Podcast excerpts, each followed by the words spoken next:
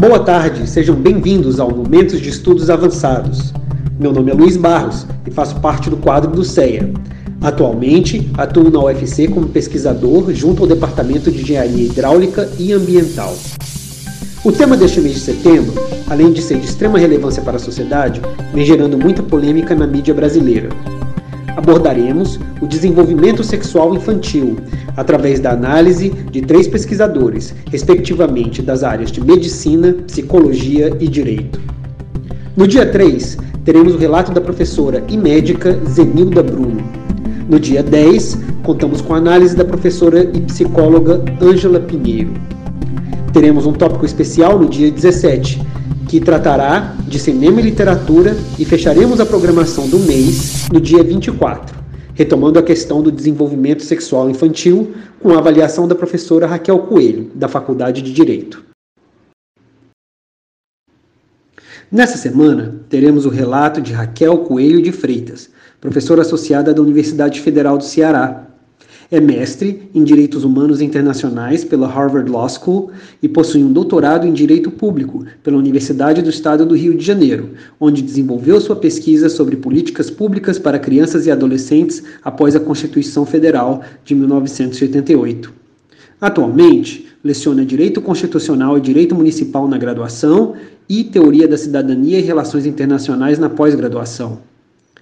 Além de bolsas da CAPES e do CNPq, foi agraciada com a Bolsa Paulo Bonavides. Recebeu bolsa da Fundação Ford para coordenar o projeto Raça e Poder na Unirio e o projeto Políticas Públicas da Cor, do Laboratório de Políticas Públicas na UERJ. Foi bolsista da Fundação Carolina para desenvolver pesquisas sobre a fundamentação constitucional do direito das minorias na Espanha e teve pesquisa do BID aprovada para estudar questões raciais. É pesquisadora do Centro de Estudos Sociais da Universidade de Coimbra e também pesquisadora visitante da Harvard Law School, onde desenvolveu pesquisas sobre imigrantes ilegais e refugiados políticos.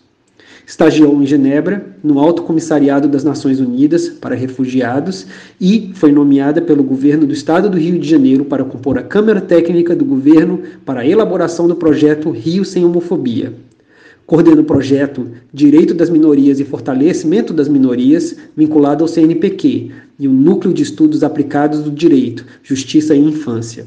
Suas publicações são na área de Direito Público e Minorias. É com grande prazer que deixo a fala da professora Raquel.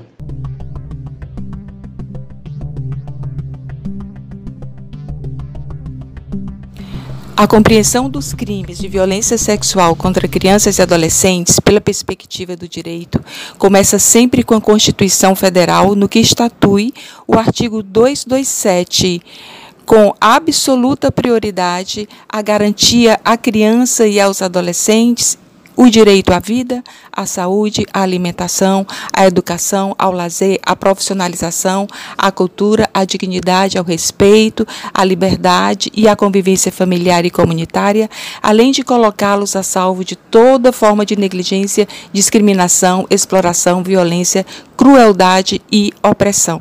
O parágrafo 4 ainda estabelece que a lei punirá severamente o abuso, a violência e a exploração sexual da criança e do adolescente. Essa é a responsabilidade que o nosso Constituinte trouxe à família, à sociedade e ao Estado.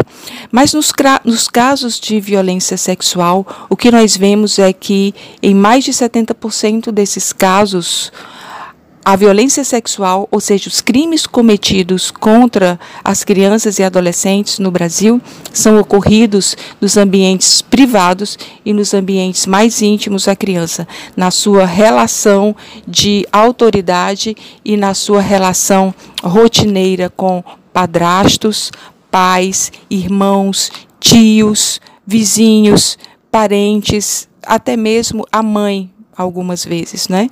Então vejam que se a Constituição traz a responsabilidade para a família, para a sociedade e para o Estado, isso não está acontecendo no seio da família e até mesmo nas relações sociais, isso significa que não basta só a Constituição ou não basta só o Estatuto da criança e do adolescente trazerem essa proteção para a criança. É preciso que se mude o sentimento que se tem sobre a criança e também sobre a prática dos crimes crimes de violência sexual contra crianças e adolescentes. Em primeiro lugar, porque as crianças sempre foram tratadas como objeto de sexualidade na história do Brasil. E nós chegamos com esses dados ainda não revertidos, exatamente porque há esse sentimento de que a criança pode ser abusada, pode ser violentada na sua dignidade sexual. Então, o que nós precisamos perceber é o sentimento que nós temos em relação a isso e nós precisamos mudar. O Dia Nacional de Combate ao Abuso e à Exploração Sexual Infantil foi instituído no Brasil como sendo o dia 18 de março em homenagem a uma garotinha chamada Araceli Cabreira Crespo.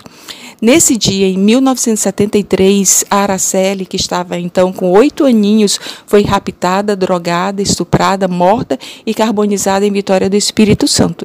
Esse foi um crime que chocou o Brasil inteiro. E embora tenha chocado o Brasil inteiro, tenha trazido muita indignação às pessoas, ficou impune até hoje.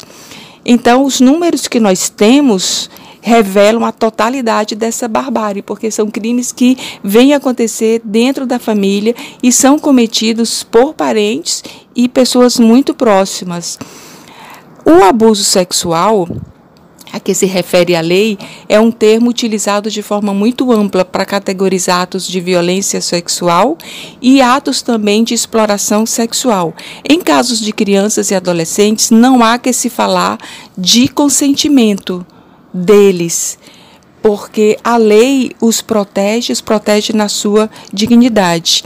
E fazem parte desse tipo de violência qualquer prática com teor sexual que seja forçada ou não, como, por exemplo, a tentativa de estupro, carícias é, indesejadas ou carícias que possam confundir as crianças, sexo oral forçado ou não, e ainda é, o nosso Código Penal teve uma alteração com a promulgação da Lei 12.015 de 2009, onde foram ampliados os tipos de crimes sexuais para compor um rol maior e mais discriminado de crimes contra a dignidade sexual. Então, apesar da existência da legislação e dos órgãos protetores estarem mais atentos e até mesmo mais atuantes, nós precisamos perceber que há uma resistência enorme, tanto em relação às vítimas, como em relação àqueles que deveriam proteger as vítimas de denunciar esses crimes.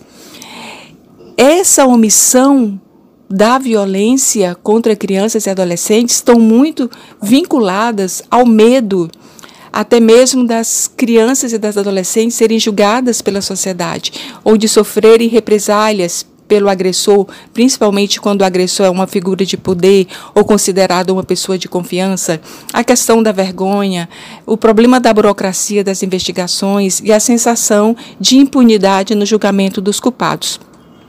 No direito, a nossa maior preocupação é a reversão desses dados contra a violência sexual de crianças e adolescentes e também contra esse sentimento que nós tenhamos, porque nós temos a compreensão de que a pessoa da família ou membro da sociedade que viu, presenciou, soube, tem dados, tem consciência do que aconteceu em relação à criança e adolescente e não tomou providências e não denunciou, pode ser tão violador desses direitos ou pode ser tão agressor à criança quanto o seu próprio agressor. E é esses dados que nós precisamos reverter e é essa consciência que nós queremos trazer para cá.